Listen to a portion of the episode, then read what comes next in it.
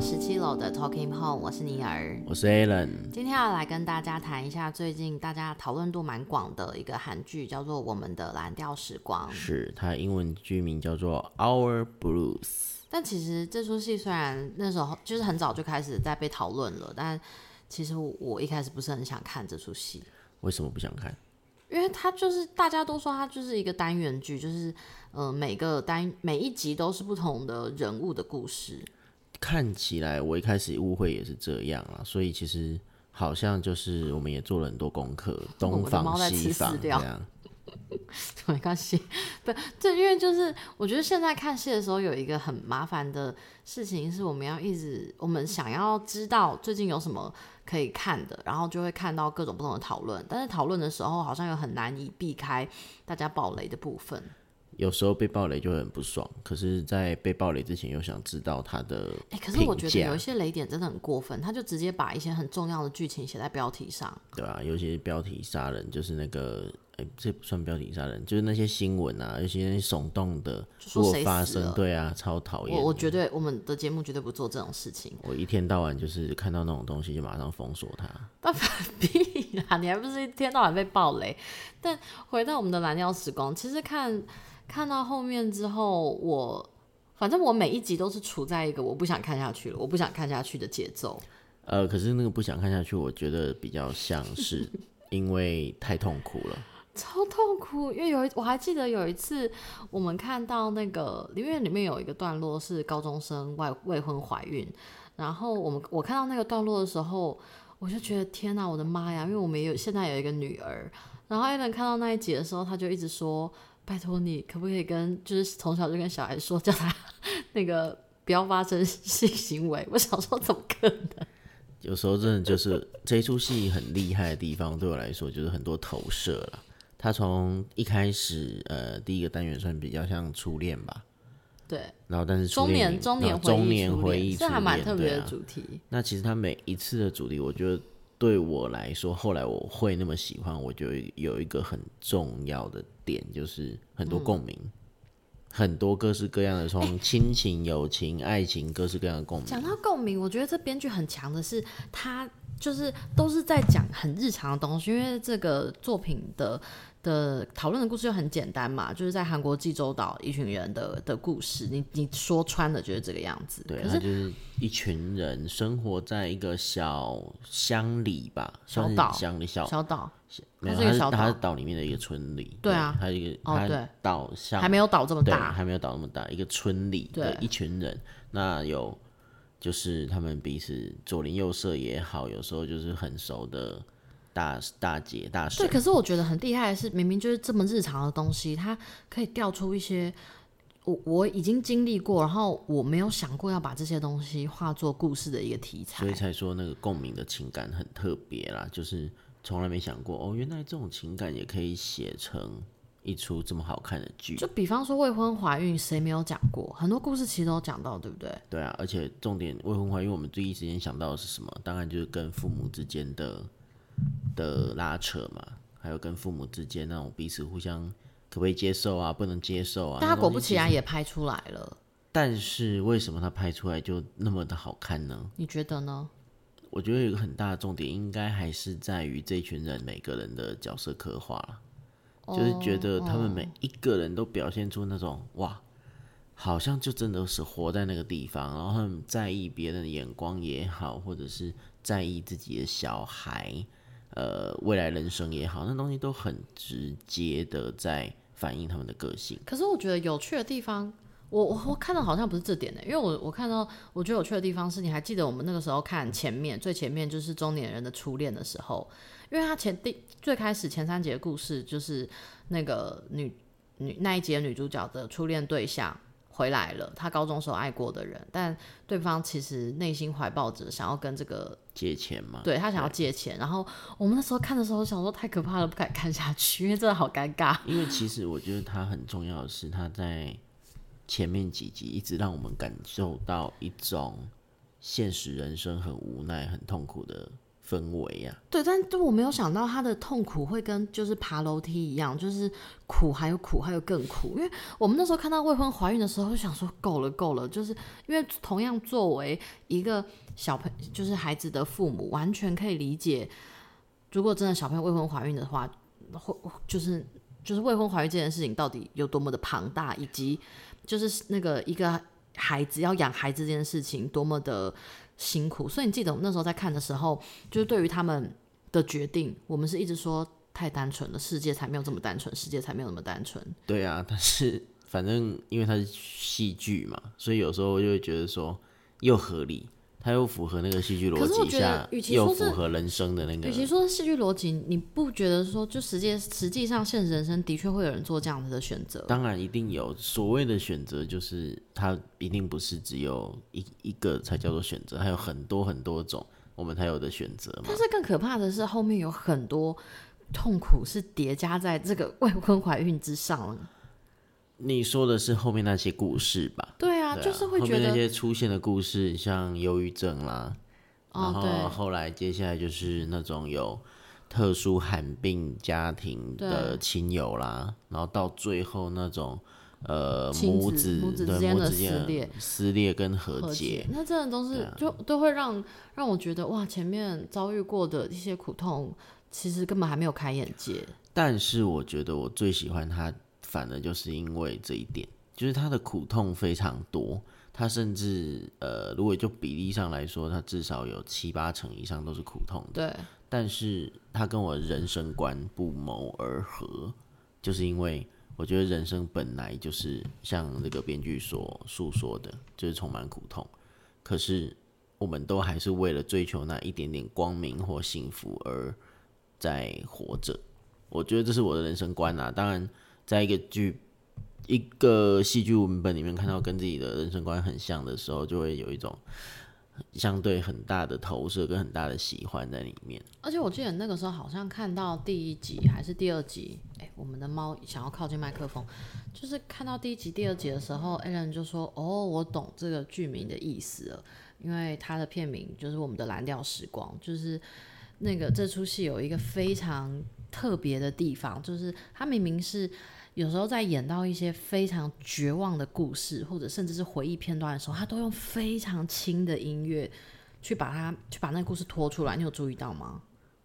呃，音乐的使用，我觉得是后面加上去的，就是当然是不管是音乐设计或者导演，但是因为一开始编剧在一些访谈中，哎、我有做功课哦，就是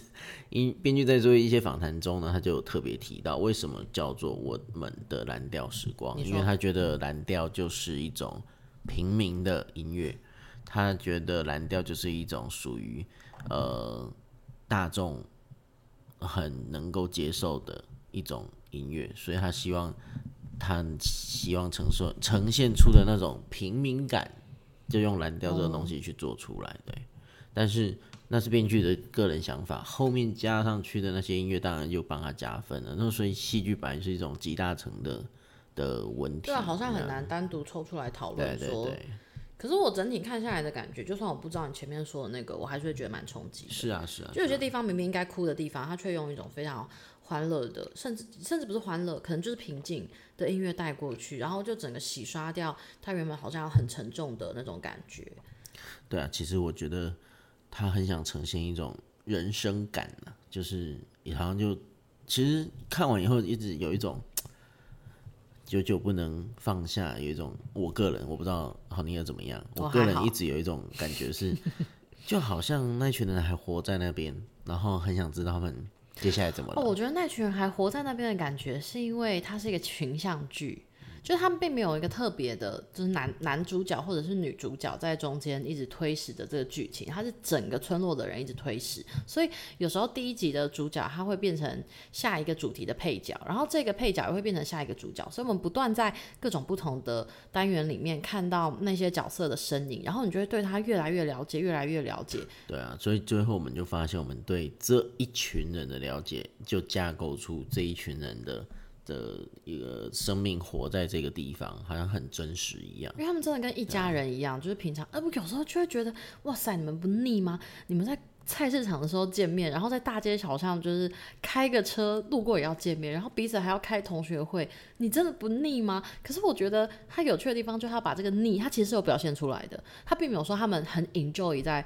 就是这种。就是如胶似漆的关系里面，没有那那个厌烦感还是在的。就像海风吹过来的时候，你肌肤上一定会有那个黏腻感受。它它那个黏腻的感受还是有做出来，但是，嗯，你说，对我觉得那种感受反而更加深了他们彼此之间的那种更细微的情感。就是说，你会羡慕那种情感吗？当然会，因为我这个人就没什么朋友。你会羡慕那种情感？因为你就是不不不会在乎那种情感，所以你才活得这么孤僻。对啊，我就是因为孤僻，所以我才会觉得啊，那是我一种。可是我觉得很可怕，羡慕了。我只能说，啊，那不是羡慕，我只能说那是一种可能曾经觉得向往或者不熟悉的一种生活方式。我一直很想讲的就是他们的生活方式是一种很集体的、很很紧密的关系，彼此在看着彼此。那我从小到大就是没有经历过这种。这么紧密的的的，不管是亲戚啦，或者是邻居啦，都是到一定的程度就分开了。哎，我有跟你说过，我怀孕的那一天，我做的第一件事情，不是在家里面验出两条线的时候，我不是。就是骑车去妇产科，想要去确认这件事，然后在路上出了一个小车祸。我跟你说过这件事的，有。然后在路上，我出了那小车祸之后，半路途中突然之间，因为我就是骑机车，然后我就摔了，被一个车子撞。然后我那时候爬起来，帮我搀扶机车起来的人，就是我好朋友，就是我小学同学的爸爸。所以我就觉得，好尼尔其实，在因为我就是活在宜兰，然后现在长大在宜兰，现在又回到宜兰。对对对，就是好尼尔比较。像是我完全可以理解这种，虽然虽然没有像济州岛就是那个村里这么小，可是 你我像我刚刚讲那个例子，你一定完全无法理解，对不对？对啊，因为我就是离乡背景的人啊。对，但是就是我刚刚所谓的家人感，呃，与其说是羡慕或者亲切或者想象，因为我的确实际活在这样的状态，其实我会觉得有点可怕，好像没有任何事情夺得了这个土地，然后有时候你真的是。你很想要埋起来，就是躲起来，你也找不到一个可以藏身的地方，因为大家都看得到你，那种感觉其实蛮可怕的。对啊，所以刚刚呃，好你有讲到那种黏腻感，他们表现的也蛮明显的，就是说想躲，然后看到一个仇人都走在路上，随时都会看到他，想要跟他干架这种东西，就是也一直出现。那我觉得他很特别啊，就是我，所以我强调我不是羡慕，我是没有活过那种。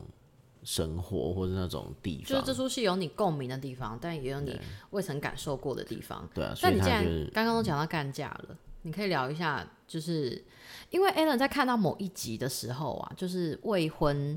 呃生子的那一集的时候，他们就是两个年轻人，刚好都是单亲家庭，然后他们养育他们长大的都是他们的父亲，然后他们父亲呢原本是原本是患难之交，但后来又变成仇家，然后在那个。挚友啊，仇家这个转换过程的那几集，Ellen 竟然某一天说：“哦，我好期待看今天，因为我们就是晚上看嘛。”然后他他竟然就说他好期待看，就是今天会怎么发展。我就想说什么？你期待吗？因为我内心只有恐慌。我就想说，就是未婚怀孕的家庭到底有什么好好看的？对我来说就是一场悲剧，而且我完全不能够理解，就是在那一段当中，就是那两个男人之间的情感。我说期待是因为看到预告吧，我忘记我那时候说期待，应该就因为两个男的，那两个做梦都在想，对，因为那两个男的，就是他们有男性的友情这件事情，对我来说，他还有男性的屈辱，要非常靠近，要非常呃非常好，非常好，很容易，但要决裂也非常容易。但其实要怎么用戏剧去呈现那个决裂的点，我觉得不容易。就那个点一定要够强大，强大到觉得，哦，他们今天从好友变成仇人。我觉得你可以直接说一下那决裂，因为我真的没办法理解这个点绝对够。这点其实就是刚刚好，你有提到屈辱两个字嘛？就屈辱。对啊，就是因为其中一个好，他叫什么名字？我我我我现在忘记这，我记得名字，但是我忘记是哪一个人了。你就直接解释。好喜呀。好奇跟应权，好奇跟应权，那我忘记是谁赌博。好奇赌博嘛？是吗？对，好奇赌博。然后他赌到已经身倾家荡身无分文，然后回到家发现他女儿那时候就一粒白一粒饭都没得吃，然后太太跑对跑走。太太，跑走了，然后他就带着他的女儿去跟他那时候的好朋友就是应权借钱，借钱，然后义璇那时候是混黑道的，对，所以应权当他女儿的面，然后把他的钱拿出来，他不给浩喜，反而给他女儿，然后还说叔叔但是他却还说了，还跟那个女人说，叔叔请给我钱，对，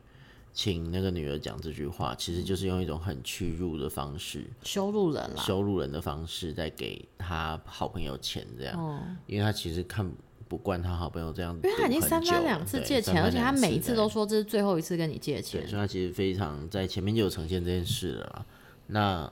我完全可以理解那个好奇从那一刻开始对于这个人的的恨，因为他当场就把他朋友借他的钱撒在马路上面，对他宁愿不要那个东西，因为就我觉得男人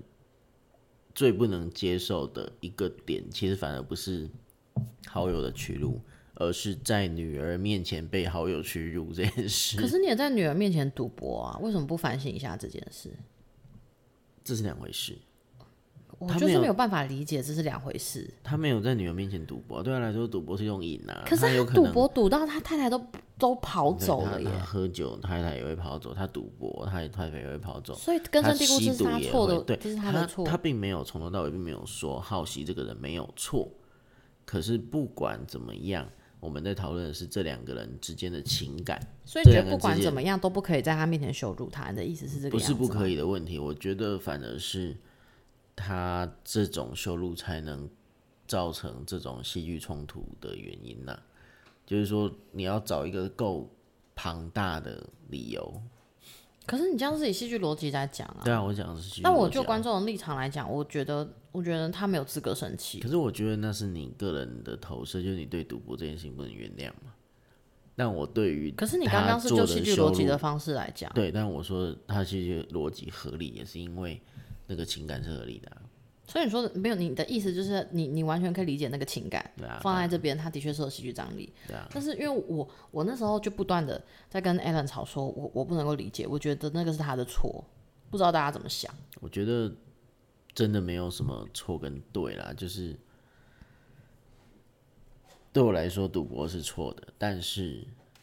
这样子被羞辱，他恨他也是应该的，很难懂吗？我我就是没有办法理解，我到现在讨论的这一刻，我还是还是觉得他凭什么生气？所以我就觉得男性的友情真的是也是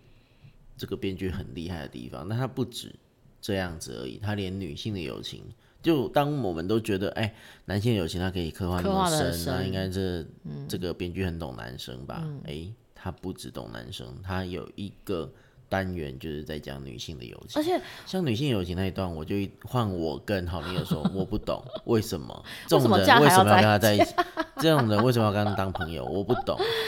没有，因为那一段就是很多好，女换你生描述了。国小跟国中可能都会，我觉得特别是在就是学生时代可能会碰到的，就是那种公主与跟班之间的友情。我那时候就跟 a l 说，你学生时代一定有身边有过这样子的女性朋友，是这样子的关系。没有，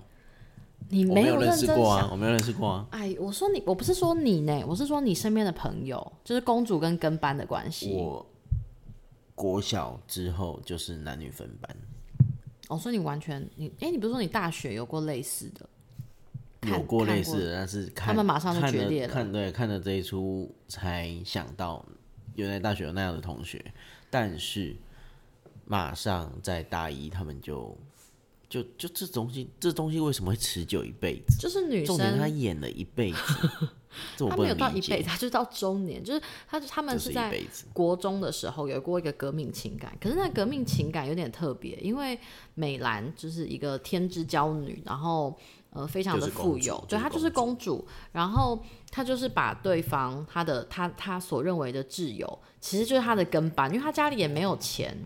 L n 在倒啤酒，那可能会收音到，因为他那个他家里也他家里也没有钱，然后他就非常非常照顾他的朋友，恩喜，对，，可是他在照顾恩喜的过程当中，有时候会用一种非常武断的方式去伤害他例如恩喜可能因为他恩喜穷到没有没有钱买便当，然后美兰就每天帮他带便当，可是恩喜某天就只是说，哎、今天好像怎么没有香肠或者是没有肉。没有，香肠，对，然后然后那个美兰就生气了，他就说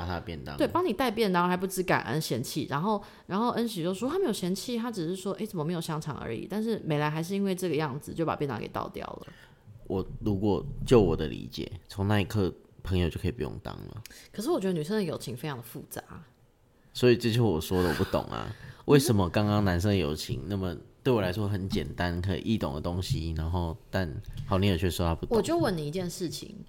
因为虽然你朋友很少，但是你这辈子还是有过你觉得就是你推心置腹的朋友，还是有嘛，对不对？虽然很少联络，我们先不把有没有常联络这件事情当做是不是好朋友的利己点，你还是有就是称之为朋友清单上面，你就是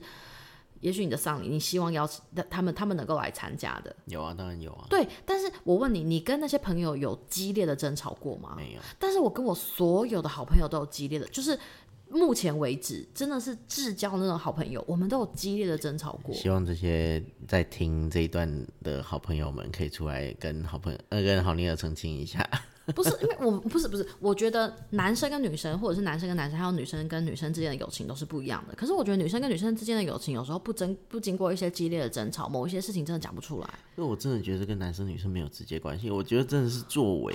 就是就像我刚刚讲的，好奇跟有鹰犬那种作为真的是太羞辱了。但是我说的争吵不是说我把对方当跟班，或者是就是我把对方当公主，不是，我就只是觉得的女生有很多很多心思是很优微的。我当然不希望用男生或者是女生这种二元对立的方式来分化大家。所以我的意思就是，我不能为什么在那么强大的争吵，或甚至很庞大的一个事件，我觉得其中那一段美兰与恩喜有一段，嗯，我真的觉得那完全就是底线中的底线，完全不能原谅我。来解释一下，那时候是美兰好像第三次离婚，然后她的所有的朋友都在她美兰的家里面跟她就是就是开个 party 之类的，然后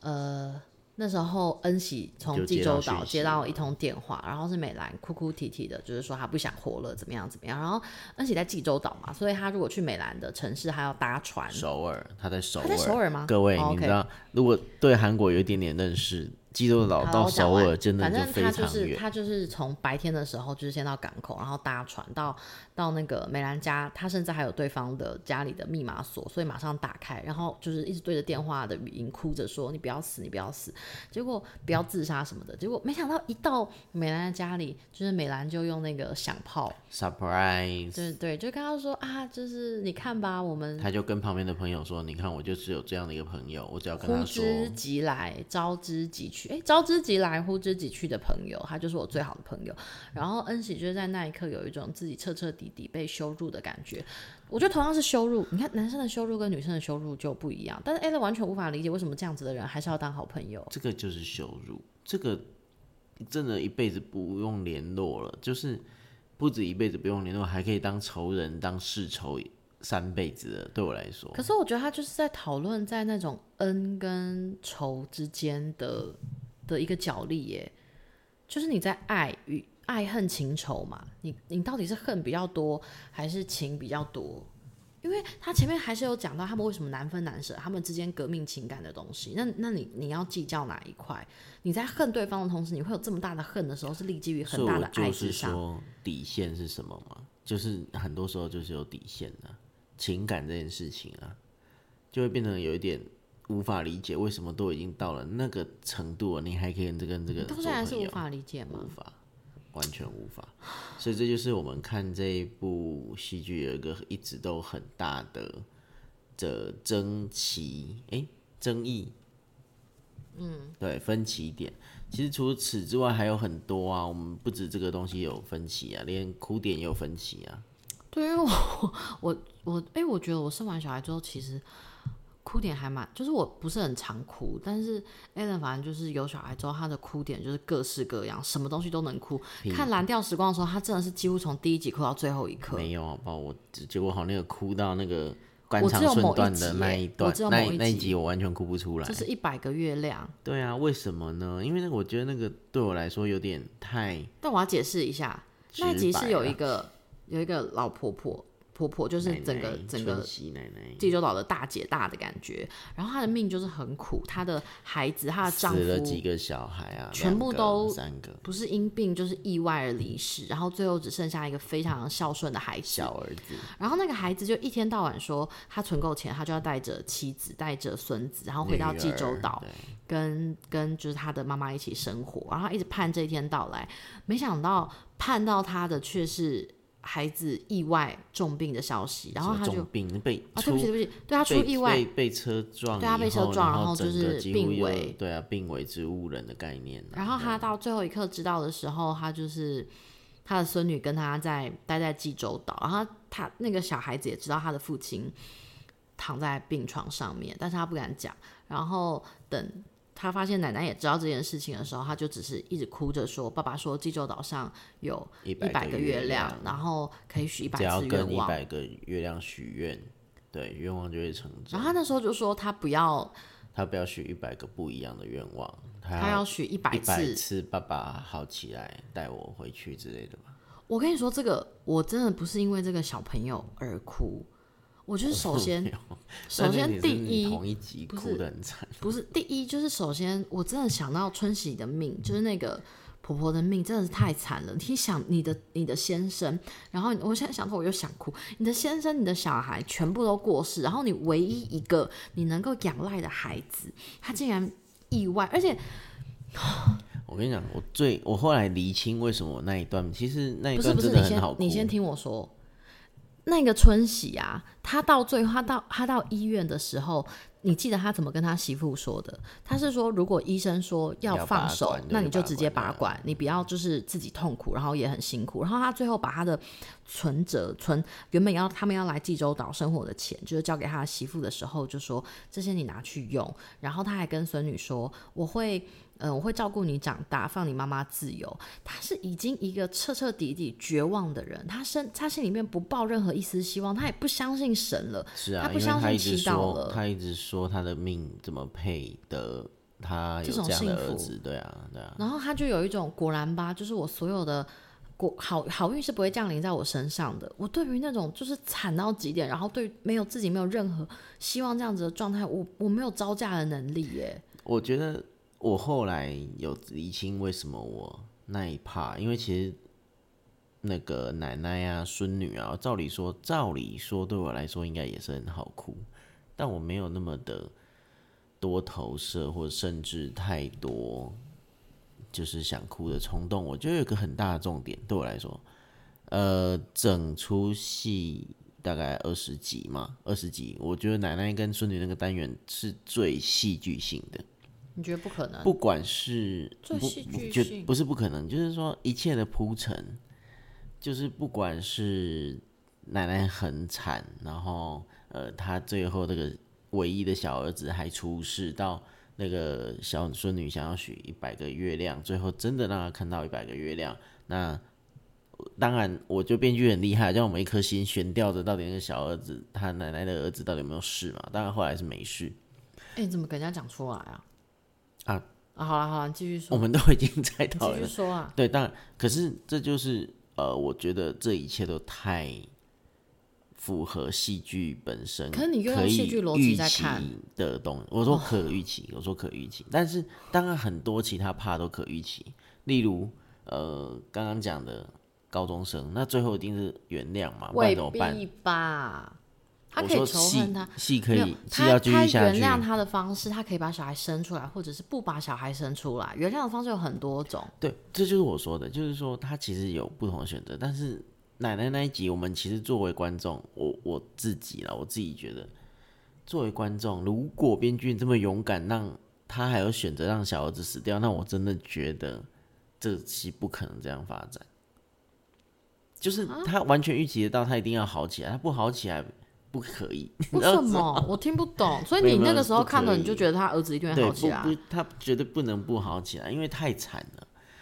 人生不可以。我说，就这出戏前面架构出来，一直建立起来，因为它已经倒倒数第二个单元。你没有。活在当下呀，你是用一个抽离的角度在看整个编剧的叙事技巧，这样对吗？没有，我说的是我刚刚讲的这个是事后我回想为什么我没有那么的投入，因为我觉得。我那个当下就是感受到就是太强大的戏剧性啊，我没有哎，但是我那时候其他东西我就想，我还记得那个时候就是那个孙女啊、奶奶呀，甚至恩喜带他们上上山看月亮的恩喜，所有人都跪下来，然后双手合十在祈求的时候，我也是哭着祈求说：“拜托拜托，你让那个孩子就是好起来吧，你就是你让他的小儿子好起来吧。”然后他动员了整个。整个村落，因为所谓的一百个月亮就是渔船上面的灯火。然后他那个时候，他他在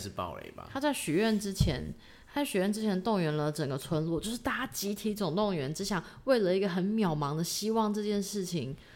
你怎么可以用那么疏离的角度去看？你根本不投入，对不起这个编剧。事后想的。时候，你当下也没感觉，哎，你当下一滴眼泪都没有流，你就是 一直说你干嘛哭的那么夸张？那是因为你哭的太没有，他一直在那边说你是压力太大吧，你你是在舒压吧，你对这段根本还好吧？不是，我是真的，我很痛苦哎。的，他真的，你这样就是梳理，我觉得你这样还是不对，你这个心态不对。没有什么对不对？看戏没有规定，你这你这跟。你这心态导演不是一样吗？哎，你为什么讲话不可以这个样子？这样大家会听不懂。不能那个限制每一个观众有自己的那个？你这心态，我觉得这心态真的不对。我这个比较当下，我这个才是我这才是编剧心目中的理想观众。你还去猜那编剧要怎么？我看很多东西，我其他单元我都哭的要死要活，好你也没哭啊，我就不会说他心态我觉得其他还好啊，就是那我就会我为什么不会说你心态不对？我很当下，我当下就是没感觉好，反正就是他他那些段落，哎，很哭最凶的地方好像是最后面那个东西跟他的妈妈诀别的那一刻，因为我真的是没什么感觉耶，因为我觉得那个东西真的就是哪个东西你要说明一下，你看到了什么？对我来说，最后一段然后花那么大的篇章去做这件事情，我真的觉得有一种。这出戏最后想讲的东西就放在最后面了，就是和解。呃，和解之外，还有就是放下，就是和解很多情，嗯，不太一样。和解是关系上的，哦，放下是个人的。哦，哦，我好像我很喜欢东西在对着镜头那一段的表演，就是对着自己的手机，对对自己的手机那段表演，那个东西我觉得是。那段就是他妈妈很想去山上看雪，但他妈妈没有体力，没有体力没办法上去。然后最后他自拍录了一段影像给他的母亲。对，那我觉得那是他自己的方向。那可能因为何解是他在跟他妈妈的公路旅行那段，所以你最喜欢的是那段公路旅行？呃，就是东西跟他母亲之间的那那几集，你最喜欢的？最喜欢的是李炳宪的表演。你这样子没有，这真的真的还是会去看这个演员实在太厉害了，这真的没办法忽视的。可是我觉得厉害，我我这个东西非常的戏剧性，它就是只会在戏剧里面出现的，就是因为他整度过程，那个母亲就是艾默的母亲都在问儿子去吃大酱汤、喝大酱汤，然后儿子不断不断的去就是重复说他已经不喜欢大酱汤了，大酱汤是他小时候喝的，一直到最后一个晚上，他送母亲回家的时候。他他跟他妈妈说，明天早上弄大酱汤给我。然后他妈就说：“你不是不喜欢喝大酱汤吗？”他就说：“哦，我我是不喜欢喝外面的，那是因为我只想我只想要喝。”对对对对对。然后那天早上，就是母亲醒过来，呃，煮了大酱汤，然后喂了外面的猫猫狗狗、猫猫一些流浪动物之后，儿子回到儿子回到家里面，然后就是一一大早过来，他就是如约。来到母亲的房子里，然后打开他的门，看到母亲睡在床上，以及母亲前面的那碗大酱汤，他就先吃了一口饭，然后哎，他喝了一口汤，然后看了母亲一下，说：“哎，我来了。”然后发现母亲好像躺在那边没有动，他才知道他离开了。然后他说，母亲最后没有跟他道歉，也没有说我爱你，只是在他离开以前煮了一碗大酱汤，因为前面我们数次的。觉得他妈妈应该就是死在这里吧？你记不记得？我觉得编剧厉害的地方不是，他就前面太多点，你都会觉得他妈妈就是就是应该死在那边。对，应该不会再爬起来了。他就是很多地方都你都会觉得，就不管是爬山也好啊，就觉得爬山之后休息，趴在那边啊，下去我就觉得他随时都会死掉，你知道吗？太虚弱了，这个人。那个那个那个，我不知道那算不算表演，但对我来说就是他真的随时死掉，你都不意外直。不，他在途中就一直出戏，然后问说是这个演员太会演，还是他真的就是这么老，老到好像没有力气？就，为什么看戏要这么抽离？我觉得我也是，我也是很不容易。不是啊，这这就是我的工作啊。我看任何戏，我不应当我管他是真的这么。老，还是他就是会演，反正剧中那个角色他就是这么的虚弱。我就是觉得随时死掉都不意外，所以其实他能够，那真的非常。可是我刚好这两个就可以拿拿来讲，一百个月亮的戏剧性是可预期的，那个大酱汤的戏剧性就不可预期的，就是你完全不知道。这我不认同哦。哦，对我来说，我说对我来说，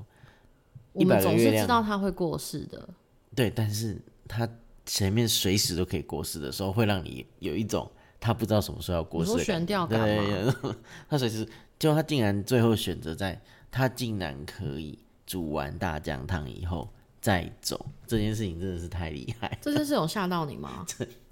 也不不算吓到，可能就所谓的没有预期，就是说他随时可以让他走，真的就一个编剧的手，他怎么让他走，然后其实已经够可以铺成的啊，不是啊，出来，我们刚刚讲，的和解跟放下。，就编剧的安排怎么样，就对对是他随对但是时可以。但是像一百个月亮是，他前面都没有那种悬吊感啊，有啊，他有一直在问一百个月亮在哪里，他们要去看暴风雨会不会停。但对你来说，雨总是会停的，那一百个月亮就势必要出现。你的意思是这样子吗？对对对对对，你这个人真的，所以你就是如果奇迹该在那个地方出现，如果那个奇迹该在那个地方出现，你就不会被感动。有我有感动，但没有那么感动。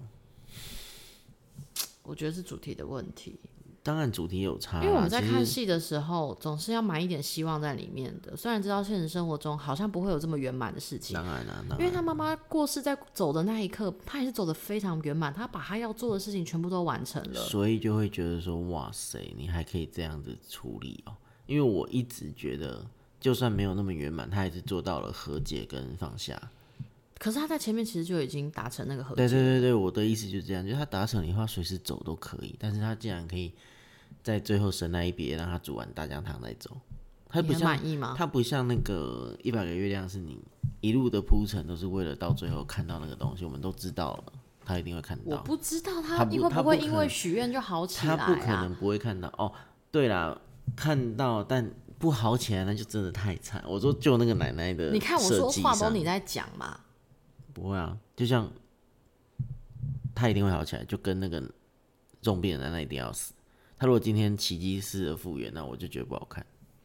但他有可能在走到最后一集的时候，他还没死啊。不行啊，他就一定要死。这就是我说的，他一定要好起来，跟他一定要死是一样的道理。我我我个人是，我个人是不知道你的逻辑啦。那你就是怎样？不懂。你不要一直倒啤酒。什么叫我不懂？我也会觉得你不懂啊。我明明解释得很清楚了，我觉得我这个逻辑我没有，我觉得你是按你的思你你的世界的思维，我觉得这样子对编剧来说不公平，因为你有时候是很在那个当下，但有时候你又很抽离。但对我来说，就是在那一刻的，就是你你看到整个村落的人为了某一件事情，然后卖命去做的时候，就是那些现实生活中没有办法跑起来的人，因为某一个原因，他尽情的奔奔跑，他是在那奔跑的那一刻忘记了自己的年龄，然后要去做某一件事情，就像是他们在暴风雨，好像不知道雨会不会停下来的的的那个那个那个当下，他们决定去开渔船出去。你没有办法用戏剧逻辑解释说啊，反正这个是戏，雨一定会停的。我没有办法这样说服自己，你懂我的意思吗？嗯他前面一直透露出的那些蛛丝马迹，就是要推向他一定看得到一百个月亮。我知道，不行，我觉得我们现在在，我们现在在鬼打墙。反正反正反正你有你的想法，但我对啊，反正我我我就是很喜欢一百个月亮的那个部分。对啊，反正势必要发生的奇迹，终于在戏剧里面发生，这件事情所以不是会感动啊。我很棒吗没？有说我没有不感动啊，只是可你刚刚有一种意料之外的、意料之内的，我刚刚有强调，我是事后自己回想才想到那样的分析。好吧？但总体而言，这部戏真的蛮出乎我意料之外的，就是很多的很多的转折跟很多的铺陈，特别是他找那个，因为里面有一个唐氏症的演员，哦，对啊，他是真的本人就是唐氏症。那这当然大家一定如果有关注这出戏就会知道这个话题啦。他他新闻打那么多，那我们真的觉得就是他把这个呃病症拿出来作为从来没有看过有人这样子讨论这个病，从来没有人病看过这样子，痛的就是啊一个先天上，就唐氏症作为一个疾病，它如何成为主角这件事情，其实是有有影视这样子拍过的，像是我们都很喜欢，诶，我很喜欢的电影了，我不知道 Alan 喜不喜欢，就是那个《花神咖啡馆》哦，我真的爱到不行。有，可是我觉得今天他我们的蓝调时光要强调的，反而有一个很大很大的重点，我很喜欢的点就是唐诗正旁边的那些亲友，他们会有的反应或陪伴那些东西，但其实影我觉得东西很花神咖啡啊，馆也有讨论这件事也。是啦，也因为他就是在表表现唐氏症的母亲对于自己孩子的爱有多么的强大。可是，因为你刚刚有提到旁边的亲友这件事情，可是我们精准一点讲，他这次讨论的不是母亲，就是不是父子，不是那种亲子之间的关系，而是姐妹。姐妹对啊，我觉得用姐妹这个方式去讨论更更细微、更优微耶。因为你说母亲如果抛弃自己的孩子，感觉就是大逆不道的一件事情。但是她今天是妹妹，已经受不了了这个姐姐，她是妹妹，英玉是妹妹，嗯，对，然后英熙是姐姐，对，她就一直说，她就是一直说，她真的没有办法。生命中一直带着姐姐这个包袱，她对姐姐又爱又恨，那那那个恨就会来的非常的合理，而且让人同同理。对，可是我觉得还有一个很很不错的地方，就是回到这一出戏想呈现的，就是这个村子的人都很善良，哦，所以他们对，大家都很快可以接受这件事情，也蛮特别的。可是我觉得那个善良啊，并不是一种怎么说啊？我觉得是一种自己人的那种，因为善良有两种嘛，一种是孟子的那种性本善的善良，但一种是荀子教育过后才产生出来的善良。我觉得在济州岛上面的善良是一种质朴的，啊比较趋近于孟子说的那种善良，是一种因为那孟子的那种善良是有是有缺陷的，因为我我觉得对我来说啦，我当然不是孟子跟荀子的专家，虽然我是中文系的，但这个也都只是我片面的理解，因为我觉得荀子的善良是一种更精致的，因为他已经被教育过了，他已经被磨练过的，所以它是一种后天我知道。比方说，我看到有缺陷的人，我不能够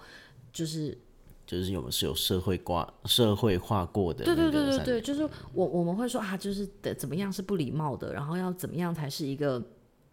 合理的对待的方式。可是我觉得济州岛上的那一群人真的是一种本质上面的的的接纳他嘛，对，因为他们一开始的时候，他们还是会吓一跳，然后还是会不知所措。可是他们就坦然的去面对了那一份不知所措，而且在里面我们还是看得到有一些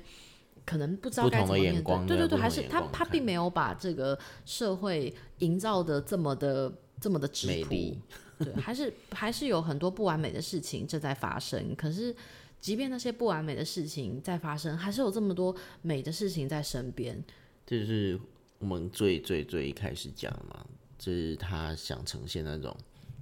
没有绝对的好，也没有绝对的痛苦跟不好。嗯，我觉得他一直在呈现那种生活上的这种面相，就是一种人本来的面貌，没有被、人的本来的面貌。没。有被雕刻过的善会长什么样子？对啊，所以其实有时候甚至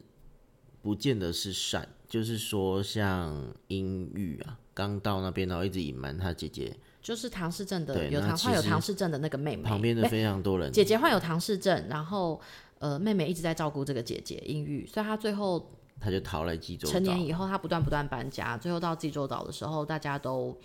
不知道他的来历，所以对他会有下有一些传说啊，然后一些排挤呀、想要推开这个外来人。可是我觉得这种外来那就推开未那就不能用善。良来讲，但但是是一旦他们都知道一些东西以后，他们就很快的就接纳、接受这件事。他们反而不能接受的是不诚实，这也蛮特别的。就是人本来的那个面貌嘛，就是对为什么你要有伪装？可是这东西真的就很。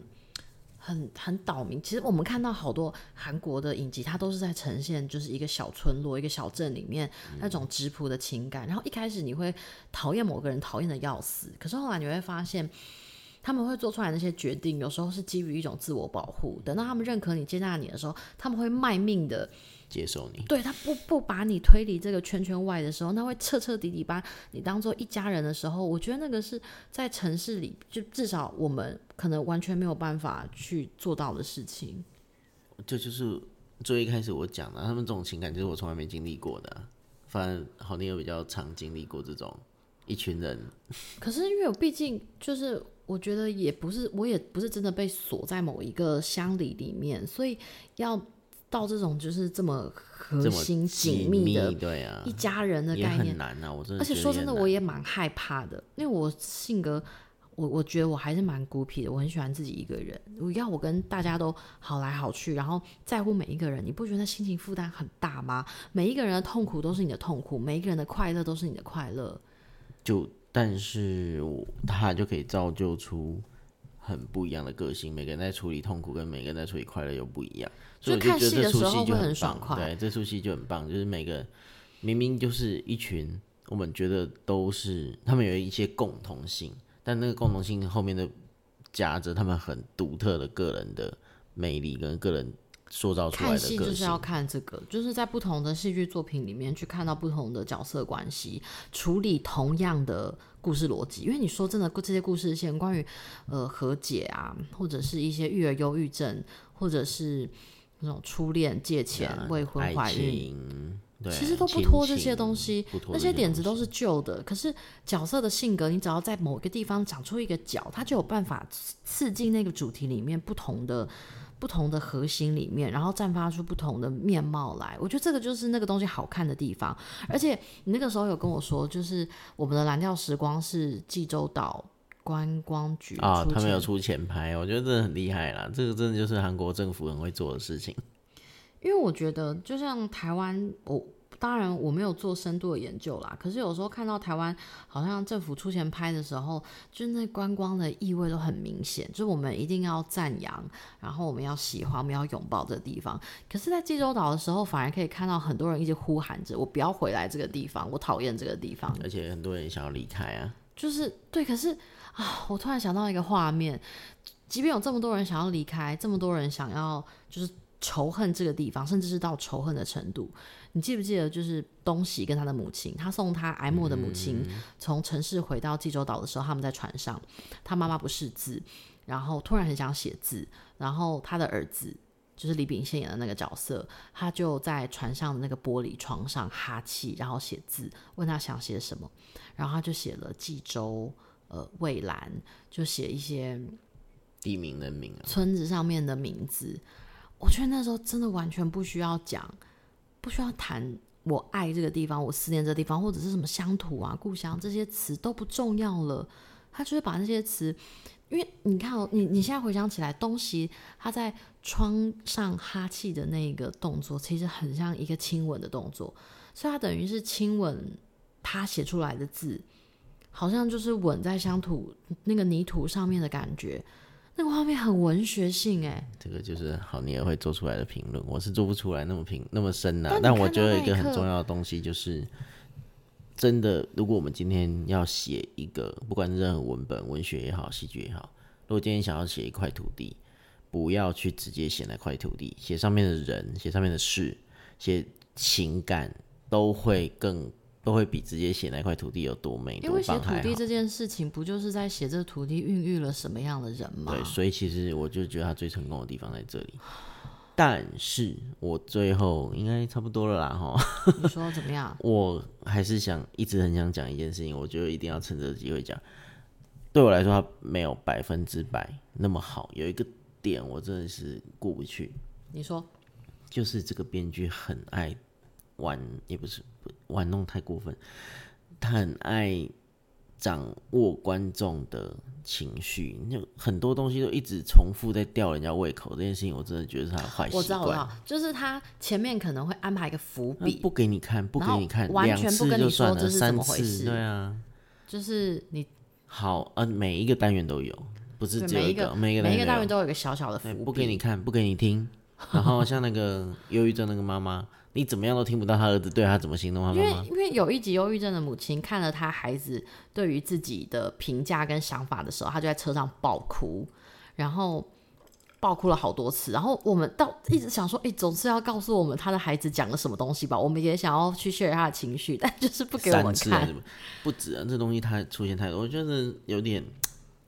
太刻意了，太刻意了，对，就是这种编剧太刻意。因为其实我们知道，我们还是能够有共感。对，我觉得不会因为这个样子，我觉得可以可以隐瞒，但是不要一次、两次、三次，那这东西就特这真的非常刻意。但 maybe 有人喜欢这样，那这就是这个。也许有人喜欢重复的手法大白的感觉，也许有些人就是喜欢这样。我觉得可以用一次、两次，但每一次一直都同样的，我真的是觉得啊，你不喜欢秀秀。好啦，但。就是因为这个编剧是我们长期以来，他基本上只要有编剧，我们就一定会看啦。像是之前你有没有看那个？不是，他之前有一个，你知道那个也是他写的吗？就是《Life 辖区现场》。我知道，我是说你没看，我看的那个没关系，是啊，是爱情。那太久了，我找不到高画质的。超好看的我想要看画质清楚一点的那个，跟编剧无关。怎么看的？没有，他那个那个时候还没有串流平台。哇，有那么久哦？对，那是很久很久以前的作品。哎，拜托，那个编剧现在也五十几岁了，哎，他能写出这种人生历练，他自己经历的事情也很多。我觉得他也一直都在进步了，像没关系啊，处理。对，我觉得这个真的好强，处理爱情，处理那种个人的，因为他没关系是爱情是主题，其实跟精神病有关嘛。嗯，那其实就是比较一条他想讲的东西，好好把它讲完，我觉得很棒。那辖区现场，他其实也是在讲那个职业，那个职业，那个很现场的警察的职业，所以各种面向就是好好把它讲完。好好看。那他现在整个扩大到一个村落，村落嘛，对，然后里面的那么多人不同的情感面向，他可以可以把它讲的很都走的好深。所以其实真的是一个很不错的编剧。而且如果就是卢金熙吧。呃，我记得姓卢啊，因为对，但是我觉得，嗯，如果大家平常看很多韩剧的话，我觉得这个影集也能够给予一种很新的感受，是那些我们都很熟悉的演员，平常可能当 by player 的演员，在这里面他都会有非常不一样，就是很跳脱，指的是配角，就是万年配角，他都会有很多。不同的人格特质发生，然后就发现哦，原来这演员还能够被这样挖掘。所以我觉得他不只是一个就是角色人物上面的挖掘，还是那个演员对于自己的探索。就是你可以想象，如果这个演员接到这个戏，他会有多么的兴奋，有太多很深很幽微的层面能够刻画了。对啊，更不用说那些本来就大事。大势演员就是像李炳宪这种，哇，那个真的是在里面发挥的淋漓尽致，很爽快的。就作为观众，我们也看得很爽快。那我们现在要给这个打个几层楼的几层楼？那你先，我先哦，还是我先？你先呐。我觉得我刚刚已经讲的差不多，而且我最后还有，因为我们的我们的顶楼是十七楼嘛，是的，我应该会给这部片十五楼。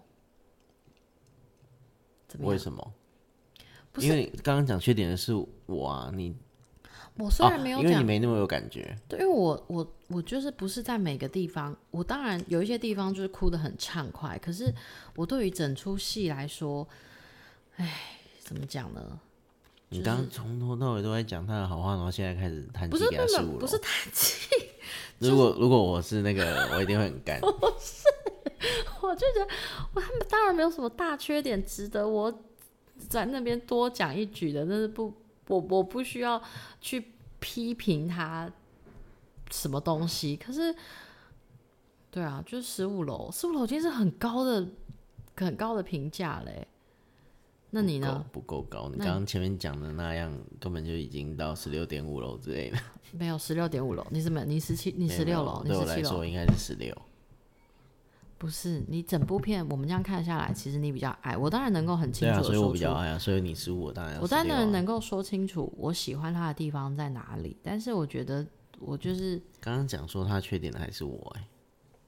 找不到缺点，未必就真的要深爱这个人。对了，这就是我们最一开始也有提到，就是共感这件事情。我对我来说非常非常多片段有很多的共鸣啊。对，但对我来讲，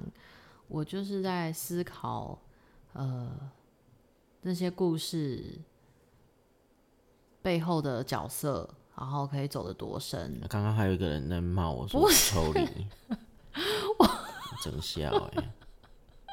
没有，我不是，我有点难解释。我好，我我我我觉得就只具体这样讲，就是有时候你你你找不到这个人人到底哪里不好，但是你就是对他没有那么有感觉。对啊，就是我们可以当好朋友，但是不需要当恋人的程度。我一可以就是他他哪里好，我可以继续滔滔不绝的讲很多串，但是真的没有到深爱。哎，十五楼是多低呀、啊？十五楼已经很不错了，好不好？我只是觉得前面讲了大概五十五分钟的好话，但最后五分钟给人家这样评论，不是十五楼真的很高哦！天哪，你一定要把 ending 好了，每个人每个人标准每个人标准不一样。总之就是因为我觉得我对越喜欢的东西，我会越用尖锐的眼光去看，所以对，说不定我的十七楼我可以找到很多很次的东西去去挑它毛病。那他为什么要在十七楼？但我爱呀、就像我对你也有很多的 怨言，但我还是很爱你。好，所以 ending 就是这样子。大家其实 到现在才特别讲这，这是我们的第一集啦。照理来说是第一集，就是说如果是第一集没错啊，对对对，所以就是从这个里面就会看到很多我们的争吵啦，或者是很多不不同就是在讨论不，同观点的地方我。们没有在吵架。没有没有，我说的是不同观点的地方。对然后还有到最后的判断，你看，对我们也对彼此很多不认同。但我觉得这是之后在评论，不是评论，我们其实没有做评论，在讨，论这个我们想讨论的文本的时候，很常会发生的事情。嗯在第一集就很直白的展现在大家面前。对，我觉得这样很棒。好啊，那好像是这样了哈。好了，好，反正就是希望我们能够稳定的推出各种不同的节目。我们下一集应该会聊书吧？哎、对，因为好宁的坚持，我们聊完剧以后一定要聊聊他的文学，这样。呃什么叫我的文学？就是不就是那个影视也好，书也好，剧场也好，我们都想要讨论不。同的领域，真的，你看大家会听到我在讨论戏剧的时候，我真的很难不用分析的角度，很难不用那种看演技的角度。可能大家如果下一集听好丽的讲文学，就知道他会多么哎、的用。你搞得好像我很像理论派一样，我才不是嘞、不是不是，他一定会有他对文学的坚持跟对文学好，没关系，你现在就尽情的。抹黑我吧。好的，那先预告下次我们会讨论的是一本书，叫做《内景唐人街《内景唐人街》是一本很不错、很棒、很特别的小》，说。由新经典出版。好，那至于它到底在讲什么，我们就下一集再聊吧再。见喽，拜拜，拜拜。